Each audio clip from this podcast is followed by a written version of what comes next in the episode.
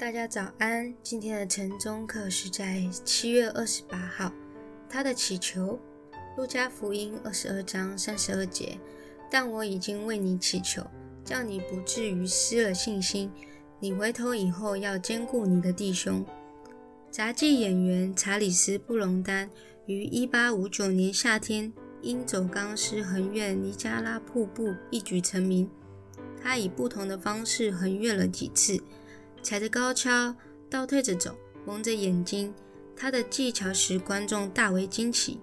据说有一次，他问围观的群众是否相信他能推着一辆手推车来完成横越，每个人都大声地回答说能。然而，当他询问是否有人自愿坐在手推车上时，所有人却都静默不语。过了一会儿，他只好请他的经纪人坐。上车横越了瀑布，声称自己相信某人有能力做某事是一回事，而相信他们能以个人的方式为我们成就大事，却又是另外一回事。新约圣经中的三部福类福音，即马太、马可、路加福音，都记载了耶稣预言彼得即将到来的失败。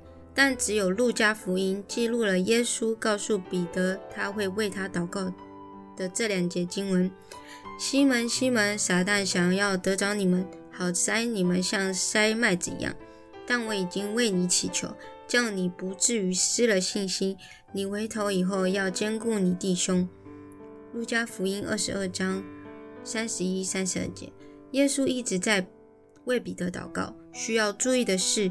他并没有祷告要求彼得不会不认他，或彼得要刚要更刚强。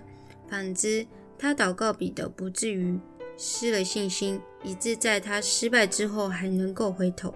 撒旦不撒旦不仅想要我们跌倒，还想引诱我们相信我们已经离救恩太远。他试图破坏。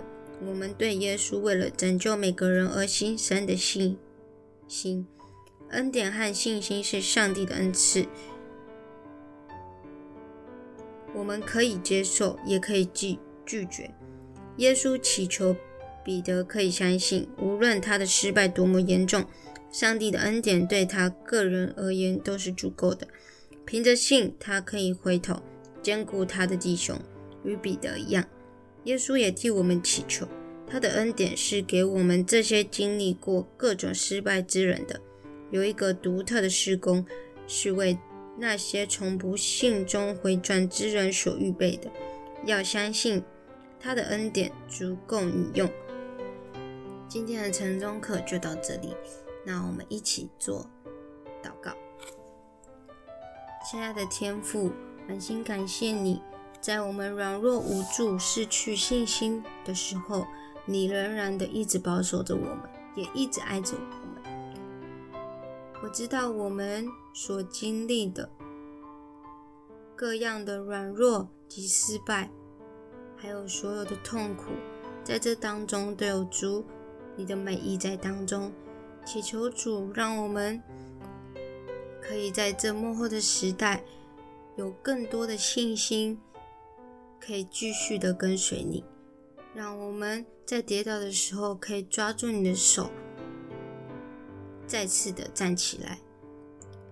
因为我们知道主你的爱是不会离开我们。当我们回头转向你的时候，你依然拥抱着我们。感谢你给我们这么多的爱，谢谢你，也将我们今天。所读到的这个文章，也可以及精简，也可以让我们在生活上可以更加的与主你亲近。